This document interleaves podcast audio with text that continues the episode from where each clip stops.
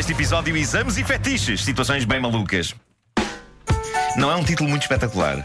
No mas- entanto, tem o seu mérito, atenção. Tem, tem. Eu ontem ouvi o grande som do dia, que foi o som daquela jovem que revelou por WhatsApp aos colegas o conteúdo do exame de português do 12 ano. E eu fiquei fascinado por perceber que a juventude de hoje ainda usa palavras como ó malta e comuna. Vamos ouvir, vamos ouvir. Vamos embora. Ah, oh, malta, eu falei com uma amiga minha cujo, cujo a explicadora é presidente do Sindicato dos Professores, que é uma comuna, e diz que ela precisa mesmo, mesmo, mesmo só de estudar Alberto Cairo e contos e poesia do século XX. Basicamente, ela sabe todos os anos o que é que sai, e este ano inclusive. Pediu para ela treinar uma competição sobre a importância da memória e outra sobre a importância dos vizinhos no combate à solidão. E pronto, basicamente é isso. Se isto não sair, eu não tenho nada a ver com isto, ok?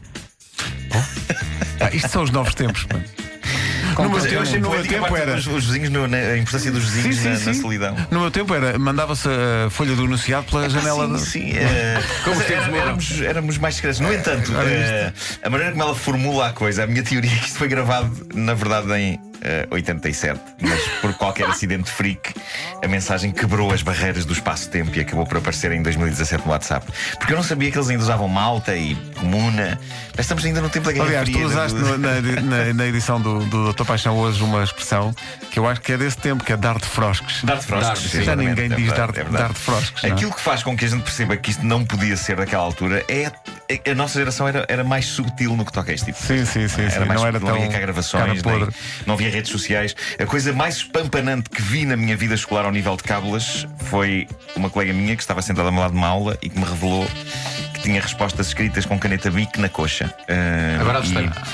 Ah, saiu ontem uma notícia ela- de alguém que tinha por dentro subiu- das unhas. Ah, Isso não dá, lá. aqui não dá. Só Não, para ela, ela subiu ligeiramente a saia para poder ler e, e partilhou comigo as cábulas e a minha resposta a essa generosidade foi dizer Bom, ah, e agora? Certeza que era para as cábulas. Ficaste perturbado, não foi? Pá, fiquei por na Claro, relenta dos dias que claro. se vê assim uma coxa. Pois, pois, pois, pois. Oi? Eu nem, nem, nem sei se consegui ler bem o que estava lá escrito. Que e nota é que agora, tiveste? fetiches super espetaculares. Vamos falar de algumas coisas bizarras que estimulam o lado maroto das pessoas. Há fetiches mais comuns e normais. Cábulas na coxa? Ah, cábulas na coxa, é uma, cábulas na coxa. Mas há, há coisas mais normais, tipo pessoas que gostam de envergar determinadas roupas na intimidade com as pessoas amadas, por exemplo. Pessoas a levar a cabo papéis em pequenas ficções marotas na vida íntima. Mas eh, depois há as pessoas que têm gostos mais raros, os- o que lhes deve dificultar a vida porque não se encontram, se calhar, eh, muitas pessoas dispostas a alinhar eh, neste tipo de situação. Se bem que há muita coisa que essas pessoas levam a cabo sozinhas. Mas isto começa porque descobri uma notícia no jornal inglês Daily Mirror que diz que em Inglaterra um homem, um pobre homem que tinha como fetiche o derrame de cimento fresco sobre o seu corpo nu. Olha? Pá, Isto é tão super específico. Ah, ele Como é que se chama o senhor? Teixeira Duarte. Ele- Isto era um fetiche que ele tinha, pá. Ele, ele adorava isto. E, e descobriu num site, um site, um site espe- especializado claramente neste tipo de, de, de fetiche, não é? pois, há um site especializado. Tem derrame de cimento fresco sobre corpos nus. E tem Ah, público. E descobriu eh, um anúncio de- a uma casa onde supostamente se levaria a cabo esse tipo de prática mediante o pagamento de dinheiro. E quando lá chegou, eh, foi Fez uma surpreendido. casa que estava em obras. se calhar, se calhar. Quando lá chegou, foi surpreendido porque eh, estava lá um bando de fascínoras com um machete que o obrigaram a dar todo o dinheiro que ele tinha. Ah, nunca é demais lançar este alerta aos fetichistas de derrame de cimento no corpo nu. Cuidado com os bandidos armados com machete. No anúncio dizia-se, e passo a citar: damos acesso a um caminhão com misturadora de cimento. Sexy. É tudo tão improvável. É que é tudo tão improvável. É tudo- o é tudo maravilhoso fetiche, aqui. a machete. É, é giro pensar que houve um grupo de fascínoras que disse assim: é pá, o que nós vamos fazer é pôr um anúncio a chamar pessoas para lhes derramar cimento em cima, vais ver. Vais ver a A quantidade, quantidade de de malta a gente vai sacar guito.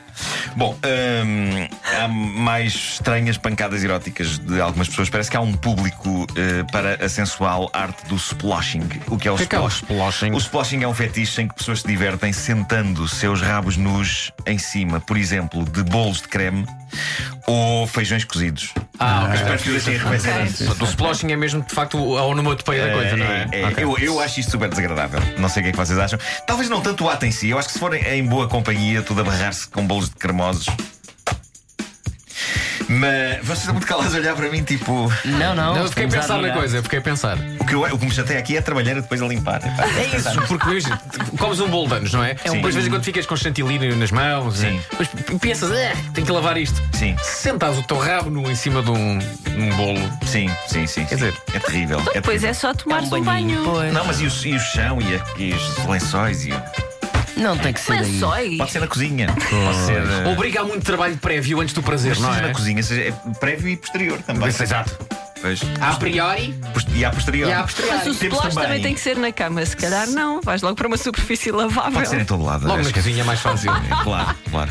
Bom, temos aqui também o fetiche do estrumo de vaca. Uh, pessoas que gostam de rebolar nos campos eivados de dejetos de bovinos. Um, Olha, eu vou mesmo. That's where I draw my line. também eu, também eu. Epá, isto gerou sarilha há uns tempos quando um homem decidiu processar uma família por esta não o deixar rebolar-se nos pastos privados desta família que O quê, tinha o quê, o quê? Pá, Não. Eu acho que Ele é seja que um invasor a processar, sim. A lógica do homem era: sabem que eu tenho esta urgência porque me expulsam fazendo-me mal.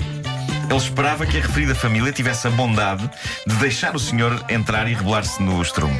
Eu gosto de que alguém pense que isto possa ser normal, não é? Tipo. Bom dia, vim então rebolar nas fezes das suas vacas. Sim, senhor, sempre em frente, depois à direita. Se já de um banho está lá uma mangueira, E depois. temos aqui uma machete. Sim, sim. Há também eh, pessoas com feitiços das montanhas russas, pessoas que, para se sentirem eroticamente eh, excitadas só a bordo de carruagens de montanha russa, e isto chegou a um extremo incrível com uma senhora inglesa de 56 anos, Linda. Não é que ela seja linda, é o nome dela. Ah, ok. Ah, Linda sentia tanto preenchimento eh, sensual numa montanha russa de um parque que acabou por casar com a montanha russa. Claro. Ah, pronto. A notícia diz que relações prévias dessa senhora incluíram uma locomotiva e um avião. São os, os ex dela. Tá os ex. Uma locomotiva e um avião. Mas é uma relação que está muito estável. Tem altos e baixos. Agora. eh, sim, sim, sim. E para terminar, tem também outro fetiche giro que é o do ballooning. Eh, falamos de pessoas que se entusiasmam em casal enchendo e rebentando balões. Eh, convém dizer, dificilmente conseguiram ter filhos assim, não é? Sim, sim, porque em princípio eh, é o contrário do princípio. Normalmente quando rebenta o balão tem, mas aqui é, o- é não. Bom, Oh, Marco, és tu, Foi engenhoso, foi engenhoso isso. és tu tens muito medo de balões a rebentar, não é? Entretanto, entretanto Tens tendo, medo um filho, disso? tendo um filho, eh, perde-se esse medo, porque obviamente que não há nada que dê mais gozo a um miúdo do que encher balões e depois pisá-los até e rebentar. sim. Eh, portanto, eu, no- nos prime- quando o Pedro começou a deitar as suas unhinhas a balões, eu passava o tempo todo tipo. Ah, ah, ah, ah. Eh, Mas depois de milhões de rebentamentos, Ok. pam, pam, pam, pam, pam, agora já é uma coisa normal. Estou em casa na boa, ouço pam e penso. Ah, Ouviste um grande. Estrondo. Ouvi um grande estrondo.